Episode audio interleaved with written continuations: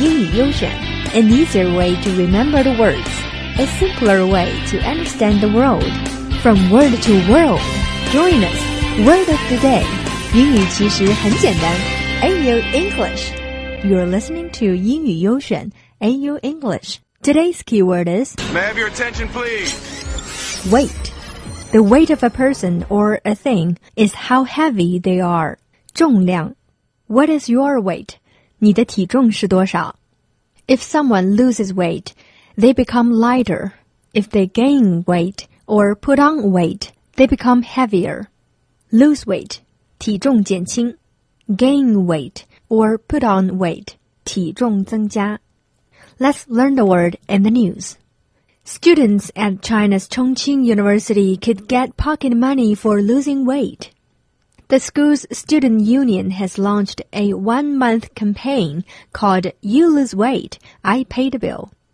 It is to encourage students on the campus to stay in shape amid the school year. So far, over 400 students have signed up to participate in this fitness effort. And now let's see the rules.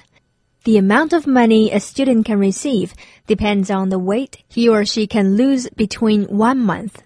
If a student loses less than 2.5 kilograms, he or she will get 10 yuan for each half kilogram. And likewise, students that start running early in the morning will receive a 5 yuan voucher for breakfast at school cafeteria.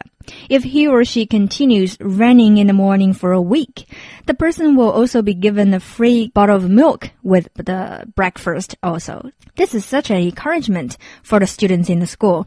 And uh, the reason why the students union want to launch it is because they would like the students to keep fit and also to stay in shape amid the school year. And some data earlier this year have shown that 46 million adults in China are suffering from obesity, while 300 million are overweight, making China's obesity rate surpass 10% according to Chinese Academy of Social Sciences. So, dear listeners, what do you think about that? You can also email us your opinion on The the name issue. of this entertainment is Women Lose Weight. Our first years of marriage, everything was just great. But after two kids and the weight gain factors, fact is, now she's completely unattractive. Look, fat chicks, I don't mean to sound rude. I tell her nice, hit the gym and don't eat so much food, but no. You're shallow. You need to run the course of unconditional love and so forth. But how? If desire's not there, that's just a layman. Divorce is child support, alimony payments. My unhappiness, I doubt, discouraged. So hurry for an easier way out.